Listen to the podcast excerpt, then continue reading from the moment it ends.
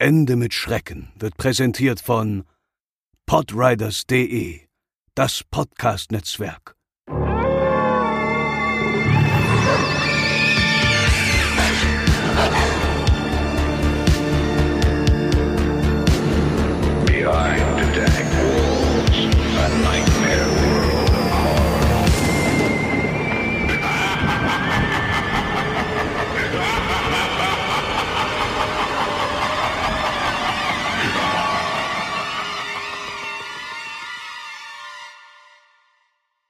Hallo und willkommen zu einer neuen Ausgabe von Ende mit Schrecken, eurem Lieblingspodcast rund ums Thema Creepypasta und Urban Legend.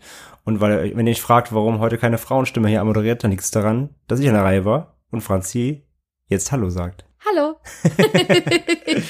Ja, wir sind wieder da äh, nach unserer äh, letzten Episode. Und wir haben ein bisschen schneller geteasert im, im Internet, in diesem Internet, auf Social Media. Äh, wir haben etwas ganz Besonderes heute für euch, denn ähm, es folgt quasi ein, ein zweiter Teil einer, ich weiß gar nicht, welche Episoden war es eigentlich. Ich weiß nicht, es war so vor fünf, sechs Folgen muss es gewesen sein.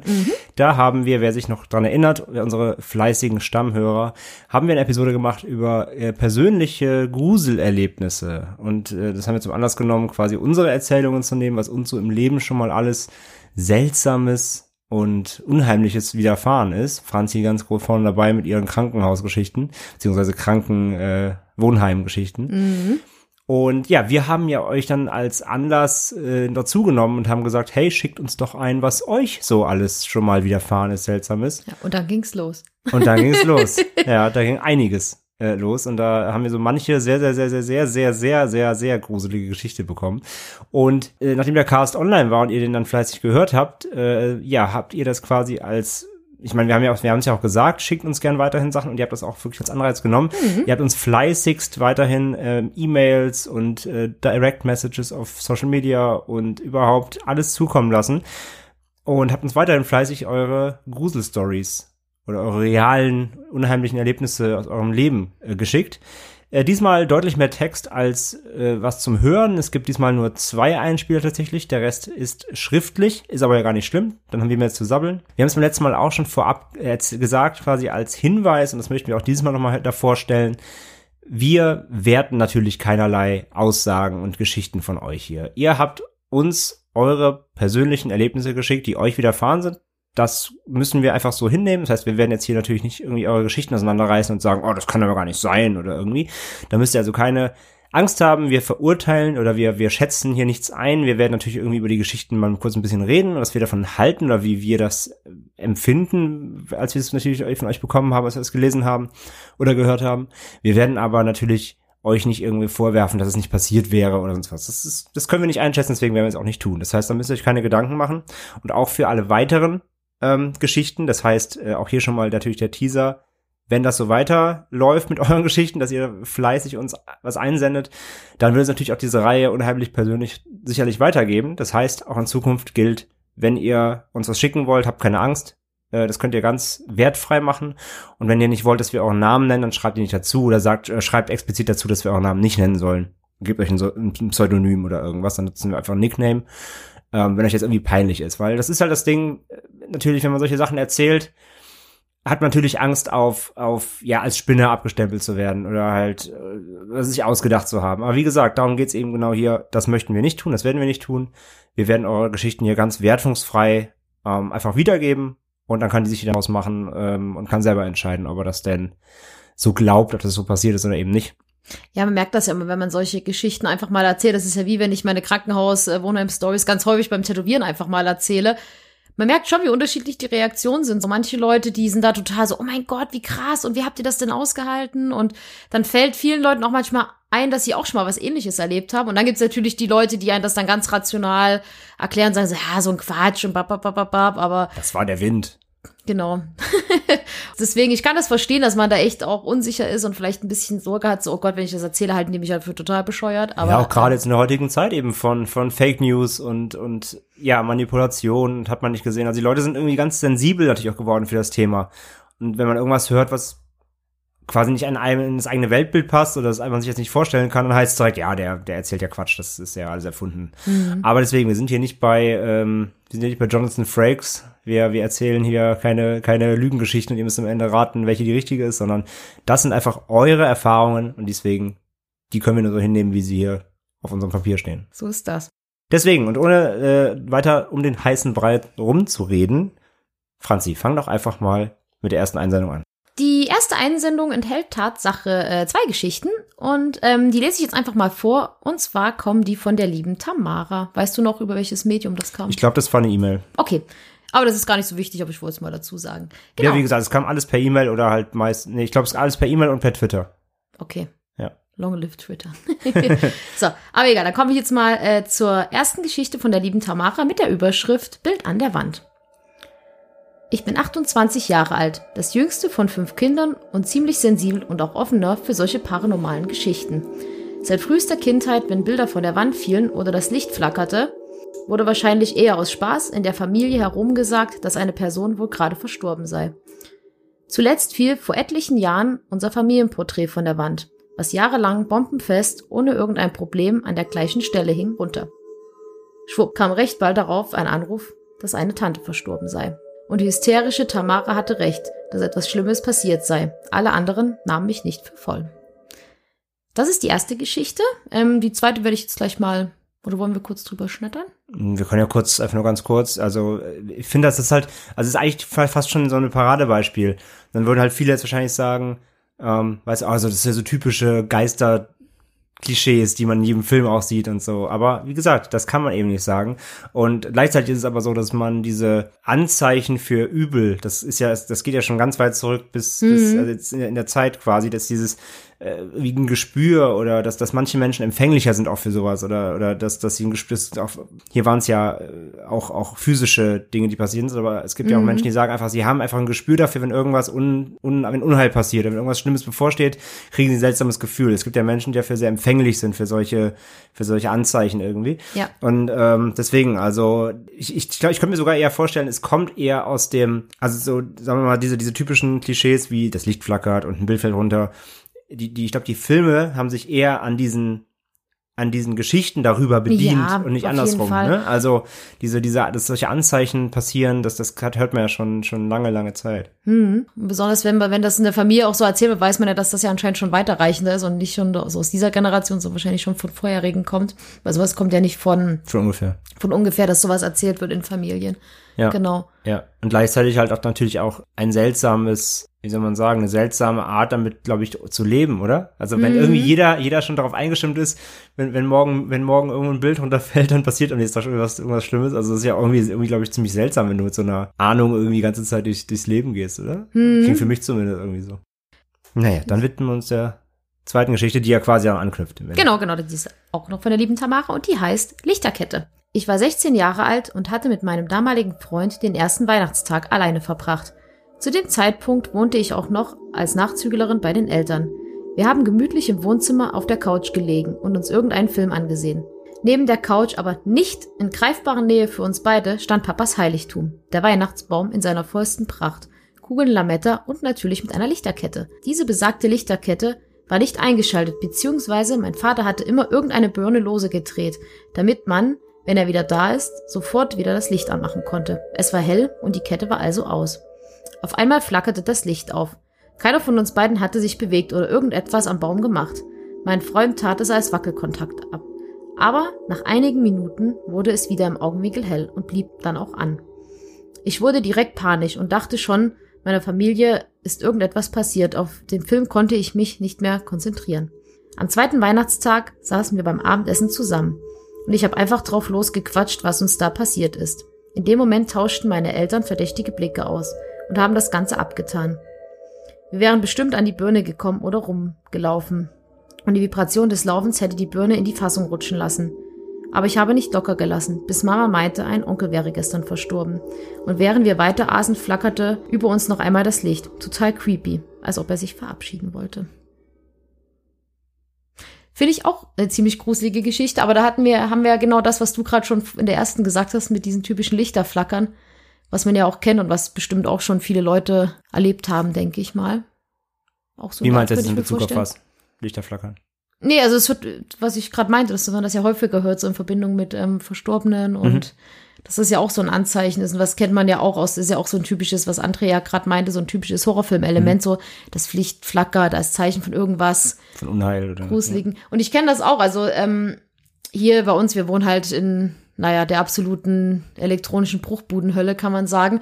Und hier flackert auch manchmal das Licht und ich, das ist bei uns einfach nur, weil die Elektronik wirklich, wirklich spackt. Aber ich finde, man hat das auch einfach so drin, weil wenn das manchmal flackert, guckt man auch schon so hoch und sagt dann ja auch so, oh Mann, ey, ist, hier ist ein Geist oder hahaha oder oh Gott, gruselig oder sowas, weil man das ja einfach schon als Element kennt. Aber ich glaube, wenn man dann halt so groß geworden ist, dass halt, wenn sowas passiert, auch echt unschöne Sachen passieren und dann vermutlich auch so eine Vorahnung hat, ist das nochmal eine natürlich ganz andere Geschichte, würde ich mal meinen. Das, das ist ja eben, was ich eben sage. Also, dass, dass du sofort in ihrer Situation jetzt äh, von Tamara, in ihrer Situation, sobald irgendwie ein Licht flackert, hat sie ja wahrscheinlich sofort immer so, sofort die, die, die Angst, dass irgendwas passiert.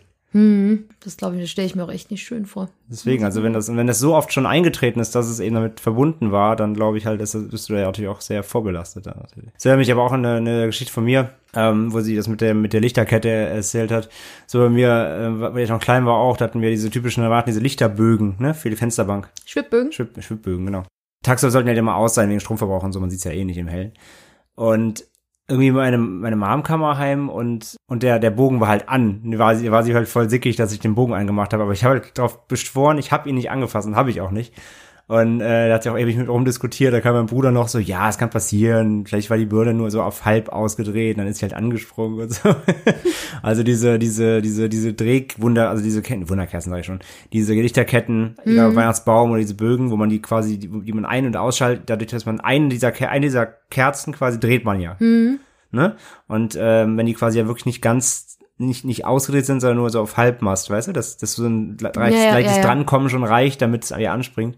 So, das ist ja sehr, auch sehr fehleranfällig für so ein Flackern, das meine ich nur, ne? Also sowas kann natürlich einfach auch einfach aus technischen Gründen ganz schnell passieren. Mhm. Aber eben in dem Fall natürlich, wenn das einfach schon so häufig vorgekommen ist, dass es einen direkten Einfluss hatte auf solche äh, Schicksalsschläge im Leben, dann reagiert man glaube ich, doch dann ganz anders drauf. Da fällt mir auch was ein. Ich weiß nicht, ob das jetzt ganz genau da reinpasst. Ich weiß auch gar nicht, ob ich das bei den letzten Geschichten erzählt habe mit den Geisterklingeln aus dem Krankenhaus. Ich glaube nicht, oder? Ich glaube ja, aber ich bin mir unsicher. Aber erzähl's einfach nochmal kurz. Okay, weil bei uns im Krankenhaus war das immer so, also besonders in dem ersten, wo ich meine Ausbildung gemacht habe, das war halt so ein uralter, also das war wirklich ein altes, altes, altes Gebäude. Und Geisterklingen hat man einfach Klingeln bezeichnet, wenn äh, das in Zimmern, also die, wenn diese Notfalltüte geleuchtet hat und gekl- ge- äh, schellt hat. Und äh, manchmal sagen ja auch Patienten, ne, ich habe gar nicht geklingelt, wo man sich dachte, hm, genau. Es war bestimmt Sepp um die Ecke, so, der sich im Bad versteckt hat. Und es gab aber manchmal wirklich Klingeln, wo äh, es einfach geschellt hat in Zimmern, wo einfach niemand lag. So. Mhm, ja, doch, das hast du, glaube ich, Das habe ich, glaube ich, erzählt. Ja, ja. Das fällt mir da auch Aber gerade es wieder ist ein. trotzdem sehr, sehr, sehr, sehr unheimlich, ja. Ja, ja, besonders, ähm, das waren halt, das, das haben wir wirklich dann abgetan, dass das die absolut uralte Elektronik ist und dass halt so Sachen wirklich einen Kontakt haben Mhm. War's ja können. auch Aber ja. trotzdem ist es halt super gruselig, besonders halt, wenn man diese Wohnheimgeschichten noch im Hintergrund hat, war das schon immer so, oh Gott, das war auch immer fies. Ja, das glaube ich dir aufs Wort. Und wir hatten halt auch meine Kollegin, die hatte eine, so eine Klingel, wo einfach, äh, da war jemand im Zimmer, aber der Patient war verstorben. Und da hat es auch geklingelt. Die hat sich ewig nicht in dieses Zimmer getraut, weil sie gesagt hat, okay, das ist jetzt wirklich, wirklich, wirklich gruselig. Und Ja. das waren halt, man hatte so diese drei Zimmer, wo das immer mal vorgekommen ist und das war halt einfach dann immer super spooky. Deswegen, das fällt mir da gerade noch zu ein. Aber stimmt, ich glaube, das habe ich schon mal erzählt. Ja, das hast du beim letzten Mal erzählt. Aber wie gesagt, trotzdem, trotzdem ja spannende, spannende Story. Dann kommen wir zu unserem ersten Einspieler heute. Und den hat der liebe Uli geschickt. Meine erste Reaktion bei dem Einspieler war übrigens, boah, was für eine unfassbar angenehme Stimme. Ja, Uli hat eine sehr angenehme Stimme. Äh, Uli, falls du podcastest, sag mal Bescheid, damit wir reinhören können. Oder wenn du es noch nicht tust, dann solltest du es überlegen. Du hast eine, eine sehr, äh, sehr, sehr, sehr gute, gute Erzählstimme. Aber von der könnt ihr euch jetzt alle selbst überzeugen. Genau. Und Uli erzählt uns jetzt, äh, er hat zwei Geschichten geschickt, die zweite kommt ein bisschen später dann. Und die erste handelt von einem äh, Fisher Price Spielzeug seiner Tochter, glaube ich. Das Geliehene. Äh, Ja, oder es war ein, ein geliehenes Fisher Price Spielzeug. Und ja, was er damit gruselig erlebt hat, das erzählt er euch jetzt selbst. Hallo liebe Franzi, hallo lieber André, hier ist der Uli und ich hätte zwei Geschichten für euch im Paket. Und äh, die eine ist weniger als zwölf Stunden her. Und zwar ähm, lag ich gestern Abend mit meiner Frau im Bett und ähm, wir haben noch beide so ein bisschen auf dem Handy rumgedrückt und waren so kurz davor, die Augen zuzumachen. Und ähm, Plötzlich hörte ich durch den Flur das hier.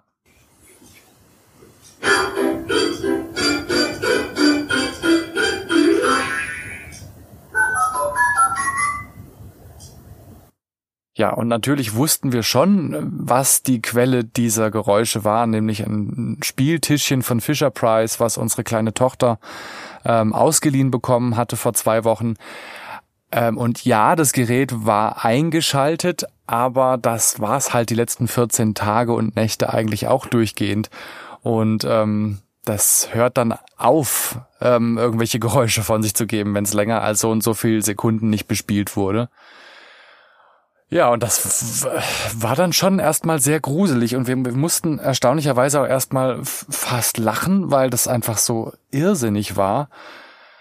Aber dann überkam es dann doch sehr schnell auch der Grusel und ich habe schnell mein Handy geschnappt und auf Aufnahme gedrückt, Videoaufnahme, äh, in der Hoffnung, dass noch irgendwas passiert. Hoffnung, ja, eigentlich eher, dass nichts passiert, aber um das halt wenigstens zu dokumentieren, wenn jetzt was passiert. Ich habe dann noch mit dem Handy aufgenommen, was ich für eine Gänsehaut habe und dann, wie ich durch den Flur Richtung Wohnzimmer gehe und habe alles gefilmt und es war äh, Gott sei Dank nichts anderes zu sehen, außer das Tischchen, das da stand und äh, es hat auch keinen Ton mehr von sich gegeben.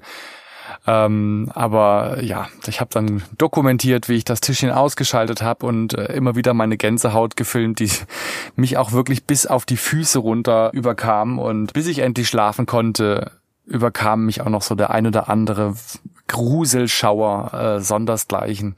Lustigerweise fand es meine Frau gar nicht so schlimm im Nachhinein, aber sie hatte recht, weil sie sagte, ähm, sei froh, dass das Gruseltischchen nicht noch ein anderes Geräusch von sich gegeben hätte. Es hätte nämlich noch ein weiteres in petto, das tatsächlich abgespielt wird, wenn man als Kind mit dem Tischchen spielt und dann ähm, mal 30, 40 Sekunden lang nichts macht. Dann kommt tatsächlich mit einem kleinen Abstand ähm, ein Kind, das Folgendes sagt.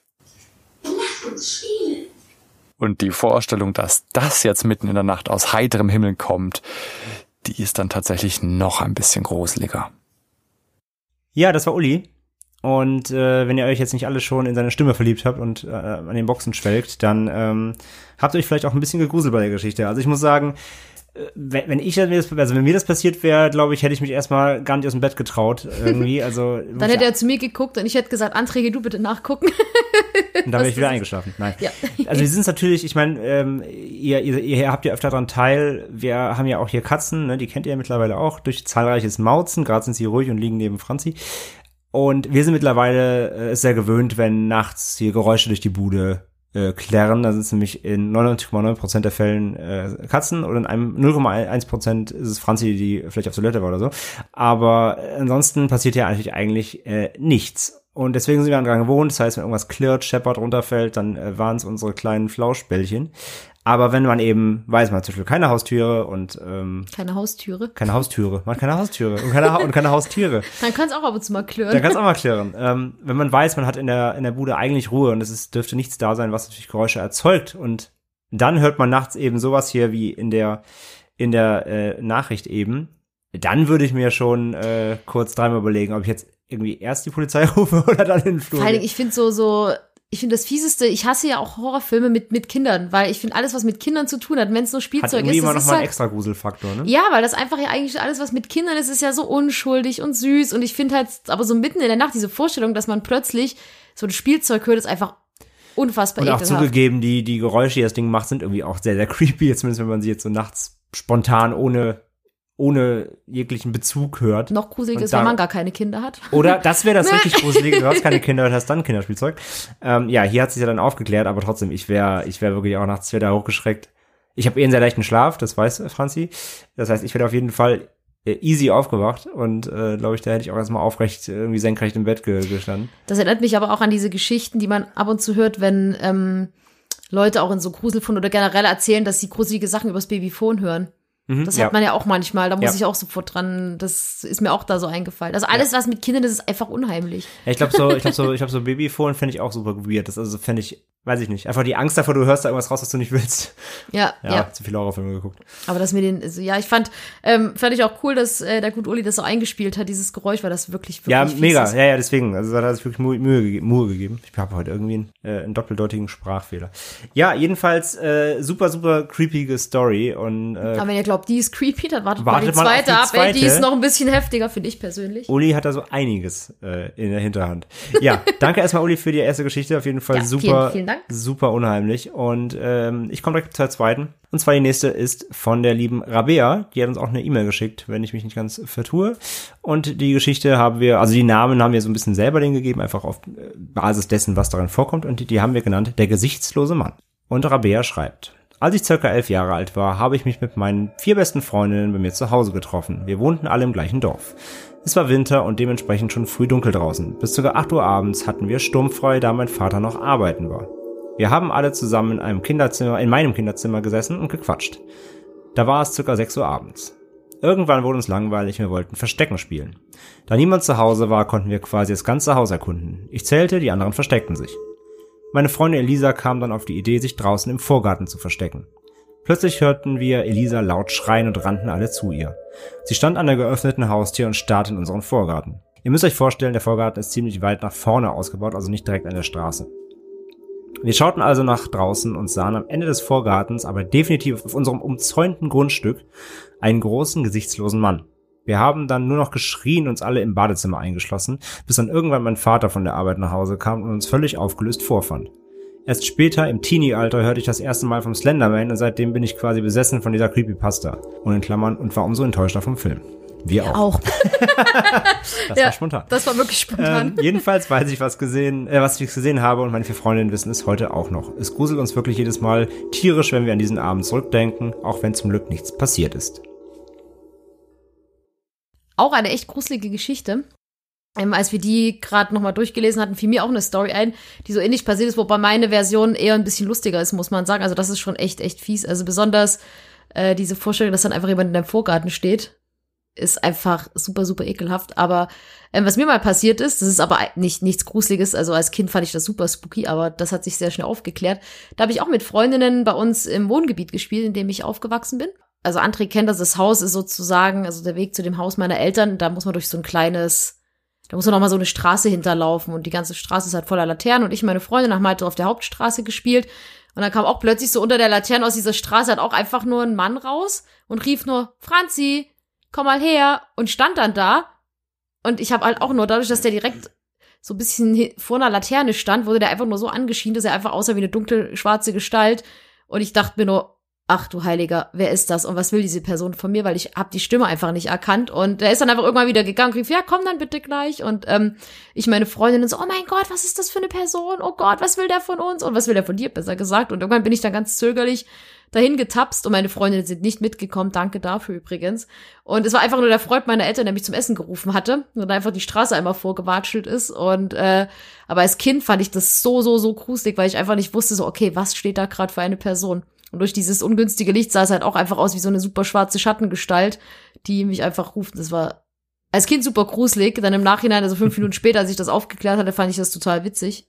So semi-witzig, aber ähm, Semi-witzig, glaube ich. das ist ja. mir dazu einfach eingefallen, wobei meins natürlich eher ein bisschen lustiger ist. Das ist schon äh, etwas. Naja, das ist halt, es ist halt schon erschreckend. Also natürlich in dem Moment haben sie natürlich auch, möchte ich jetzt einfach mal behaupten, das ich behaupte es einfach mal, im Kindesalter natürlich haben sie sehr viel reininterpretiert im Moment in die, in die, in die Szenerie. Und zu großer Wahrscheinlichkeit war der Mann nicht gesichtslos.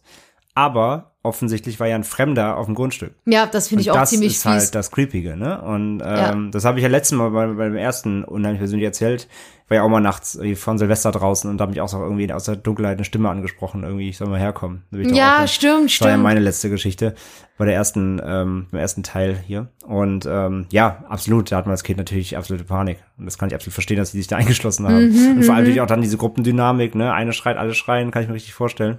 Aber ja, wenn alle, alle auch ja, ge gemeinsam sagen, dass es einfach eine richtig gruselige, unheimliche Situation Ja, war, natürlich, ich kann das total dann äh, verstehen. kann ich das absolut nachvollziehen, dass man da auch noch äh, heute dran denkt, definitiv. ja, Dann würde ich sagen, jagen wir doch noch, bevor er äh, ungeduldig zu ungeduldig am, am, am, äh, an der Leitung wartet, ja, jagen wir Uli noch mal daher. Äh, in seiner zweiten Geschichte. Die, äh, ich sag mal, so ein bisschen dreigeteilt ist. Also es fängt an mit einer Seance, äh, die sie so hier aus zu pendeln und so einen Kram gemacht haben, ne? Was Franzi ja niemals tun würde, weil sie zu viel Respekt hat, wie sie immer sagt. Ja, so ist das. Und äh, ja, Uli hatte keinen Respekt und seine Freunde auch nicht. Und ähm, danach gehen sie noch spazieren, da passiert auch was richtig Unheimliches. das ist, ja, ja, und ja. dann, als sie zurück sind, waren sie immer nicht schlauer, haben weitergependelt und dann geht noch mal was schief. Also als Teaser kann man so sagen, wenn man sich manchmal fragt in Horrorfilmen, warum Leute so blöd sind und einfach nie aufhören können, irgendwas zu machen, so wie, oh, da ist was Gruseliges passiert. Ja, wir machen trotzdem weiter. Wenn man der Meinung ist, dass das im wahren Leben niemals jemand machen würde, weil es einfach vielleicht ein bisschen dusselig ist, Dann kann Uli euch da das Gegenteil beweisen. das ist nicht, übrigens sollte es nicht beleidigend sein, Uli, falls du das jetzt hörst. Nein, aber ihr wart schon ganz schön mutig. Ja, nennen wir es mutig, ja. Also, Dann, Uli, äh, Audio the stage is yours. Jetzt hätte ich noch eine Geschichte und mit der bin ich eigentlich die ganzen letzten Tage eh schon schwanger gegangen, ob ich sie euch erzählen soll. Äh, die liegt auch schon eine Weile zurück. Und jetzt, dadurch, dass gestern Nacht eben diese andere Geschichte passiert ist und ich jetzt eh schon das Mikrofon hier äh, zur Hand habe, dachte ich, äh, ich erzähle euch jetzt diese Geschichte tatsächlich dann doch mal noch. Und zwar war ich damals, ähm, muss ich 15, 16 Jahre alt gewesen sein. Und ähm, wir waren zu dritt, zwei Freunde von mir und also eine Freundin, ein Freund und ähm, ja, wir hatten halt, wie das nun mal so ist, ähm, die tolle Idee, einen Kassettenrekorder damals. Äh, die jünger gebliebenen, das ist so eine Art ähm, Handy ohne Telefon und äh, ohne WhatsApp. Äh, den hatten wir ausgepackt und haben auf Aufnahme gedrückt und dachten, wenn wir jetzt äh, Kurt Cobains Seele rufen, wäre das eine töfte Idee und äh, gucken mal, ob auf der Aufnahme dann irgendwelche Stimmen zu hören sind. Und ähm, dann haben wir halt auf Aufnahme gedrückt und haben Kurt Cobain gerufen und äh, diverse Fragen gestellt und es war dann tatsächlich auch so ein kleines bisschen wie im Film, dass draußen echt schon sehr düstere Wolken sich zusammengebraut haben und als wir die Aufnahme dann angehört haben, war es halt so, dass man durchaus vielleicht womöglich irgendwas gehört haben könnte an Flüsterstimmen, aber man konnte da nichts raus hören. Ähm, trotzdem waren wir alle schon so ein bisschen angepiekst und erstaunlicherweise haben wir uns dazu entschieden, alle zu dritt bei der Freundin zu übernachten wo wir dann auch noch weitergemacht haben, dann mit Pendeln. Also wir hatten offensichtlich einen, einen kleinen okkulten Trip gerade, bis es irgendwann zu dem Punkt kam, dass äh, unsere Gastgeberin sagte, so jetzt müssen wir aber mal mit dem Hund raus. Es ist zwar jetzt blöd, weil es inzwischen regnet, aber wir müssen mit dem Hund raus. Und dann sind wir eben zu dritt los, den sozusagen üblichen Weg. Neben diesem Fußgängerweg war ein sehr langer Parkplatz. Und auf der anderen Seite des Parkplatzes war nochmal ein Fußgängerweg, der zu einer Unterführung zu Bahngleisen führte. Wir sind wenige Meter gelaufen, da fing der Hund an, wie wahnsinnig zu bellen und zu kläffen. Und auf zwar quer gegenüber äh, auf die anderen Gehweg, der ähm, auf der anderen Seite von diesem Parkplatz lag. Und als wir rüber guckten, sahen wir tatsächlich, wie ein relativ junger Mann mit so einem Cappy die Unterführung hochkam, aber eben rückwärts. Also der lief tatsächlich rückwärts äh, die Unterführung hoch und den kompletten Weg parallel äh, zu uns lief der in unsere Richtung im Prinzip mit, aber er lief halt komplett rückwärts und glotzte die komplette Zeit zu uns dreien rüber. Und ähm, das dauerte wenige Sekunden. Da haben wir den Hund gepackt und sind einfach wieder zurückgerannt. Alle drei haben die Hände in die Hand genommen, waren total ausgecreept und sind wieder nach Hause gerannt zu ihr. Ja, also das war entweder Massenhysterie oder wir haben das halt alle drei wirklich auch so gesehen. Ja, und in der Nacht ähm, haben wir dann, glaube ich, auch noch weitergemacht, trotzdem mit, mit Pendeln und so weiter. Und irgendwann ging unsere Gastgeberin ähm, kurz mal ums Eck und musste kurz auf Toilette und ähm, kam dann mit halb heruntergelassener Hose wieder rein und fragte uns, habt ihr das auch gehört? Habt ihr das auch gehört? Und ähm, wir wussten nicht, wovon sie spricht. Und dann sagte sie, ja, da hat gerade irgendjemand gegen das Fenster geschlagen. Und das war aber eine Dachgeschosswohnung. Und ähm, ja, am nächsten Morgen zeigte sie uns auf jeden Fall das Fenster und da war ähm, ein Handabdruck drauf. Und der war, als wir versucht haben nachzuschauen, auf jeden Fall von außen dran. Ja, ich hoffe, dass ich euch mit den Geschichten ein bisschen gruseln und ein bisschen unterhalten konnte. Vielen Dank auf jeden Fall für Ende mit Schrecken und macht weiter so und bis bald. Euer Uli. Ja, Uli, da hast du ja äh, ganz schön Also die Geschichte mit diesem rückwärtslaufenden Mann erlebt.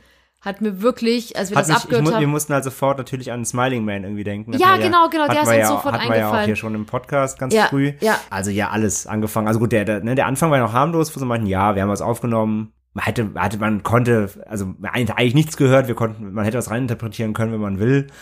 Okay, aber als sie dann, als dann eben dann raus sind und dann dieser Mann da ähm, Das ist wirklich hart, rückwärts irgendwie parallel zu ihnen diese Also, Straße also ich hoffe einfach für euch, dass das irgendein Mensch war, der sich dachte, haha, ich kann jetzt mal die Teenies erschrecken. Auf ziemlich fiese Art und Weise. Oder von mir aus irgendein Betrunkener, mir egal, aber ja, ich hoffe irgendwas Normales. Das ist schon wirklich Weil die, sehr ich finde die, also ich glaube, ich, mir, mir wäre echt ein bisschen, äh, Ja, sie hat, ja auch erzählt, dass dann wirklich dann die irgendwie den Hund gepackt haben und mit dem Ja. sie in Gassi waren und wirklich einfach stelle weg. ich mir vor, dass das so ein riesen. Labrador war, weißt du, der größer als sie waren, so schnell. Ich nehme mir viel, ich nehme viel Schultern. und äh, ja, nee, und äh, kann ich absolut nachvollziehen, dass ihr, dass ihr die Beine ähm, Ohne Mist, ich glaube, der hätte sprichwörtlich ich, in die mich, ich glaub, der hätte ich mir eingenässt, ey, vor Angst, ohne Mist. Ja, und dann Also, natürlich noch die, die Story anschließend im Badezimmer mit dem Handabdruck dann quasi, den ihr morgens noch das entdeckt ist, habt. das ist wirklich, wirklich fies. Ja, also wie gesagt, es ist, es klingt halt wieder wie aus dem Horrorfilm gemacht, aber äh, wenn Uli sagt, dass es passiert, dann glauben wir dir das natürlich. Ich- und das ist auf jeden Fall echt unheimlich. Ich finde das mega, also das, also die, die Mittelgeschichte, die finde ich am allerkrassesten, ey. Da habe ich echt Gänsehaut gekriegt. Mhm. Ja, Das- aber das Handabdruck äh, äh, außen am Fenster im, im Dachgeschoss ist auch nicht gerade, nachdem man verfolgt wurde vorher von irgendeinem gruseligen Typ. Ja, das stimmt, das, Das stimmt. ist auch schon echt äh, eine Nummer für sich. Ja, das ist wahr, das ist wahr. Ähm, meine Schwestern haben mir das mal erzählt. Also wie gesagt, ich mache sowas wirklich nicht. Das ist und das ist wirklich kein kein Flachs. Also ich äh, habe mich nie getraut, Gläserrücken zu machen oder zu pendeln oder irgend sowas, weil ich immer Erstmal habe ich viel zu viele Horrorfilme schon im Jugendalter geguckt, weil meine zwei älteren Schwestern mir mit 8S und dann alle, alle, alle möglichen, die es damals gab, so gezeigt hatten. Und seitdem habe ich ultra Respekt vor sowas und würde sowas einfach nicht machen. Und ich habe früher ganz viel in Mystery-Foren gelesen. Im gruseligen Wohnheim, wo gruselige Sachen passiert sind, hat Klein Franzi damals auch noch gruselige Sachen im Internet gelesen. Das war Sehr smart. ja, sehr, sehr smart. Äh, besonders für meinen Schlafmangel war das nicht so klug. Aber und ich hatte einfach immer viel zu viel Schiss. Und äh, ja, meine Schwestern haben das aber mal gemacht. Man muss dazu sagen, die sind, äh, ach Gott, 12 und 13 Jahre älter als ich. Und die haben erzählt, die haben das als Teenies auch mal gemacht. Bei einer Freundin, ich glaube, die haben Gläserrücken, oder auf jeden Fall wollten sie einen Geist beschwören. Und haben dann ähm, von irgendeinem verstorbenen Killer, wahrscheinlich irgendein DDR-Killer, den es gab, ähm, Geist sozusagen gerufen und denen dann halt Fragen gestellt. Ich glaube, das, das macht man bei Gläserrücken, ne? Geist rufen und dann Fragen stellen, ne? Ähm, macht man sich bei allem quasi, also beim, beim Ouija-Brett ja auch und beim Gläserrücken, ja. Ah, genau, wie, wie, wie was, ein Video? Ah, keine Ahnung. Irgendwie haben auf jeden Fall gesagt, die war halt Also Ouija-Brett und Gläserrücken ist ja am Ende verwandt. Also es Ja, geht ja, ja, darum, genau. du legst deine Hand wo drauf und lässt sie quasi leiten Ja, von, ja, ja, ja. Auf jeden Fall irgend sowas. Und haben dann erzählt, natürlich hat irgendjemand immer daran, dann mit den Händen dran gewackelt, dass sich das bewegt hat. Und die haben sich dann aber auch so eine Panik gemacht. reingesteigert. Ja. Genau, dass sie dann irgendwie den Geist von irgendeinem verstorbenen Komiker gerufen haben, damit sie einfach keine Angst haben, haben sie erzählt. Das ist totaler Quatsch, aber äh, die haben mir erzählt, die hatten dann so einen Schiss, obwohl eigentlich nichts passiert ist, aber allein diese Vorstellung, dass man jetzt da einen Geist gerufen hat, fanden die schon so, so, so, so heftig, dass sie einfach, äh, ja, das seitdem dann auch nie wieder gemacht haben. Und ich sowieso nicht. Ich traue mich nicht mal, mich vor den Spiegel zu stellen und Bloody Mary zu sagen dreimal. Also ich bin echt äh, eine Schissnase, was das Wenn angeht. ihr davon ein Video wollt. Nein, No. ähm, das wird nicht passieren. Nun gut, dann Franzi. Wollen wir zur nächsten Geschichte Genau, auf jeden kommen? Fall äh, schon mal vielen Dank, Uli, für deine Ja, beiden danke, Geschichten. danke Uli auf jeden Fall. Äh, wirklich äh, Danke für die. Gänsehaut, danke an den Flashback des Smiling Man, an den wir wirklich so, so, so, so, so sofort gedacht haben, auch echt. Und äh, ich musste dann sofort an diese Kurzgeschichte denken, die, also diesen Kurzfilm, der mir heute noch, also allein könnte ich mir den nicht angucken, weil der mir heute noch echt ein bisschen Schauer jagt. Also vielen Dank dafür, auf jeden Fall. Und äh, ja, dann kommen wir direkt zur nächsten Geschichte. Und zwar ist die von dem lieben Joost. Ähm, der hat uns eine E-Mail geschickt, die lese ich doch jetzt mal vor. Es war die Nacht von Freitag auf Samstag. Vor vier Tagen wurde meine Oma mit einem Schlaganfall ins Krankenhaus geliefert. Die Sorge in meiner Familie wuchs von Tag zu Tag, dass wir sie verlieren. Meine Freundin und ich schliefen einen unruhigen Schlaf. Plötzlich wurde ich von einem erst erstickten, dann immer klarer werdenden Schrei aus dem Schlaf gerissen, der mir das Herz in die Kniekehlen rutschen ließ. Ich drehte mich in die Richtung meiner Freundin, denn von ihr kam der Schrei. Sie wimmerte, am Fußende des Bettes hätte eben eine alte Frau im Nachthemd gestanden und uns angesehen. Sie traute sich nicht mehr zum Fußende zu gehen, doch ich konnte da niemanden stehen sehen. Eine Stunde war vergangen, bis sie wieder ruhiger wurde. Inzwischen hatten wir es halb sechs morgens und wir entschlossen weiter zu schlafen. Wir schliefen zügig ein, doch der Schlaf hielt nicht lange an. Um kurz vor acht rief mein Vater mich an und ich hatte sofort ein ungutes Gefühl. Er bestätigte, was ich schon befürchtete. Das Krankenhaus habe angerufen. Oma war in den frühen Morgenstunden leider verstorben. Ich bin keiner, der an Geister, Gott oder ähnliches Übernatürliches glaubt, aber ich mag den Gedanken, dass der Geist meiner Oma vor ihrem Tod bei uns gewesen sei, um sich zu verabschieden.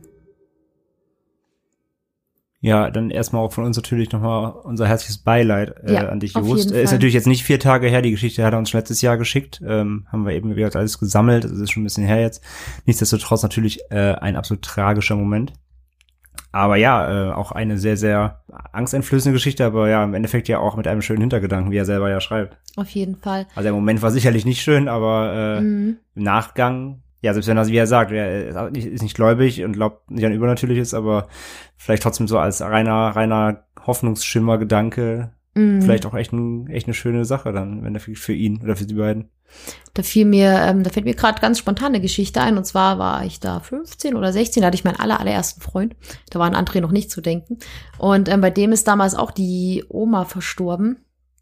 Äh, in dem Haus, die hat da im Haus mitgewohnt. Und er hat erzählt, der hat auch immer, soweit ich weiß, auch nicht an so übernatürliche Sachen geglaubt. Und er, ihn hat den, den, der Tod aber schon auch sehr getroffen, weil das kam auch wohl relativ plötzlich. Und äh, er hat damals, hat er mir erzählt, mal am Balkon gestanden und hat dann halt gesagt, irgendwie hat in den Himmel gesprochen, so, dann sinngemäß gesagt, wenn irgendwas da ist oder ob er einfach noch mal ein Zeichen bekommen könnte, dass es der Oma jetzt da, wo sie es gut geht. Und er Mhm. sagt, hat mir damals erzählt, dass er in dem Moment halt eine Sternschnuppe gesehen hätte und dass das für ihn Hm, auch so ihn ein, ist er die- das Zeichen so ein war. Zeichen war. Mhm. Kann natürlich Zufall sein. Ja, aber aber er es hat gesagt, ja- für ihn ist das aber auch so ein, für ihn war das dann halt so ganz beruhigend und er hat dann so einen richtigen Seelenfrieden dadurch gefunden. Ja, verstehe ich, sage ich ja. Es geht ja nicht mal darum, ob es so ist oder nicht. Es geht ja einfach nur darum, was es einen für einen persönlich bedeutet. Darum geht's ja in dem Moment nur. Ja, das stimmt, das stimmt. Es ist einfach so ein Zeichen für einen selbst, so, dass man sich selber damit vielleicht ein bisschen beruhigen kann oder ein bisschen das als, als, als Zeichen sieht, so, ja. Ja. Auf jeden Ja, aber Fall. auf jeden Fall, also ich glaube, ich glaube, der Moment an sich war trotzdem, glaube ich, nicht schön. Mhm. Also wenn da seine, seine Freundin da äh, schreiend hochgeschreckt ist. Aber wie gesagt, im Endeffekt ja trotzdem im Nachgang, wenn, das, wenn du was Positives rausziehen konntest, äh, für, für, für dich, für euch, dann ist es ja trotzdem irgendwie eine, eine schöne Geschichte im Endeffekt, auch wenn sie, Mhm. wenn sie gruselig beginnt. Ja, danke auf jeden Fall für, für deine persönliche, sehr, sehr persönliche Geschichte. Mhm. Das ist Just Geschichte gewesen. Und jetzt kommen wir zu Sophie. Und äh, Sophie hat eine Geschichte über, über Träume geschickt. Folgendes hat sie uns geschrieben. Eines meiner gruseligsten Ereignisse hatte ich mit 14. Meine kleine Schwester war sechs und ist damals fast jede Nacht schlafgewandelt. Ich hatte dadurch oft Albträume, dass sie nachts unsere Familie während des Schlafwandels absticht und schließlich mit dem Messer in der Hand an meinem Bett steht, woraufhin ich immer total panisch aufgewacht bin. Eines Abends habe ich heimlich Paranormal Activity geguckt. Nachts hatte ich wieder denselben schrecklichen Albtraum und wachte auf. Meine Schwester stand an meinem Bett und sah mich regungslos an. Nach einer gefühlten Ewigkeit verließ sie einfach wieder mein Zimmer und ging zurück ins Bett. Ich hatte mich so erschrocken, dass ich die restliche Nacht nicht mehr schlafen konnte. Den Albtraum hatte ich nach dieser Nacht nie wieder. Mich wundert das gerade, dass sie den Albtraum danach nicht noch heftiger hatte. Mich wundert gar nicht mehr, warum du eben meintest, alles mit Kindern ist gruselig. Ja, das äh, ist mir auch sofort eingefallen, dass du es vorgelesen hast, dass ich auch dachte. Ja, oh Gott, also, ey. also so, ähm, ja, irgendwelche gru gruseligen und seltsamen Träume, gerade, gerade im jüngeren Alter, glaube ich, hatten wir auch schon mal hier thematisiert. Äh, ist, glaube ich, relativ normal, hatte jeder, äh, fast jeder hatte auch so einen irgendeinen wiederkehrenden Traum, den man immer wieder hatte, der einen Dazu habe ich verfolgt hat. nachher noch eine Story zu einer anderen Geschichte. So, und ähm, von daher ist das ist jetzt nicht so abwegig. Gut, dass eine Schwester, wenn die Schwester, wenn die Kleine noch schlafwandelt, auch gruselig. Also Schlafwandel finde ich eh an sich eine gruselige Sache irgendwie. Und ähm, ja, wenn dann noch quasi an das eintritt, in der abgeschwächten Form, was sie immer träumt, dann im realen Leben ist es natürlich quasi die Spitze des Eisbergs. Und man muss ich sagen, Paranormal Activity dann auch, ne, verstärkt das Ganze natürlich auch noch ungemein, wenn man da äh, anfällig für, für solche Filme ist. Also keine Wunder, dass da, dass der, das Unterbewusstsein so einen großen Streich gespielt hat. Ja, aber trotzdem eine fiese Geschichte. Und Paranormal Activity äh, killt mich auch die ganze Reihe. Also der dritte mit den Kindern ist für mich sowieso das Schlimmste. Und Wieder Kinder. Äh, Kinder, Kinder. Früher habe ich immer gedacht, ach naja, so Geister, Horrorfilme, was für ein Quatsch. Bis ich dann halt in meinem wunderschönen Krankenhauswohnheim gewohnt habe. Das hat dich geprägt. Ja, und seitdem fällt es mir auch echt schwer, so paranormale Sachen zu gucken. Und meine Schwester zum Beispiel, die guckt äh, solche Filme gar nicht mit paranormalen Erscheinungen, weil sie halt sagt, für sie sind zum Beispiel Geräusche in ihrer Wohnung so normal geworden und sie hätte Angst, dass so ein, dass das durch so einen Film einfach verschlimmert würde. Sie dann doch denkt so, oh Gott, Hm, das ist falsch interpretiert. gruselig. Ja, Okay. das stimmt. Aber da kann ich mal, äh, wo wir gerade bei Träumen sind, fällt mir auch eine Geschichte an. Die nächste Geschichte ist, soweit ich weiß, auch eine Traumgeschichte. Aber da kann ich mal eine von meiner Schwester zwischenschießen. Ähm, die hatte nämlich neulich, äh, hat sie mir erzählt, auch so einen richtig, richtig heftigen Albtraum gehabt. Hat jetzt nichts mit paranormalen Sachen zu tun, aber sie hat gesagt, er hat sie Seitdem hat sie äh, irgendwie danach ein, zwei Monate immer mit Licht geschlafen. Ähm, die wohnt in so einer ganz kleinen Zwei-Zimmer-Wohnung und ist nachts, hat, hat geträumt, dass sie, also so richtig realistisch geträumt, dass sie nachts aufsteht und zu ihr äh, ins Bad läuft. Und man muss dazu sagen, dieses Bad ist so ganz lang. Und am anderen, am Ende ist halt die Toilette und darüber ist nochmal wie so eine, so eine größere Ablage und darüber ist, also hinter der Ablage ist so ein kleines Fenster. Und sie hat geträumt, dass auf dieser Ablage eine dunkle Gestalt sitzt und in dem Moment, als sie die Badtür aufmacht, dass diese Gestalt runterspringt und auf sie zurennt. Und dann hat sie nur geträumt, also hat sie im Traum einfach die Tür zugeschlagen und in dem Moment ist sie in ihr Bett gerannt und in dem Moment ist sie aufgewacht.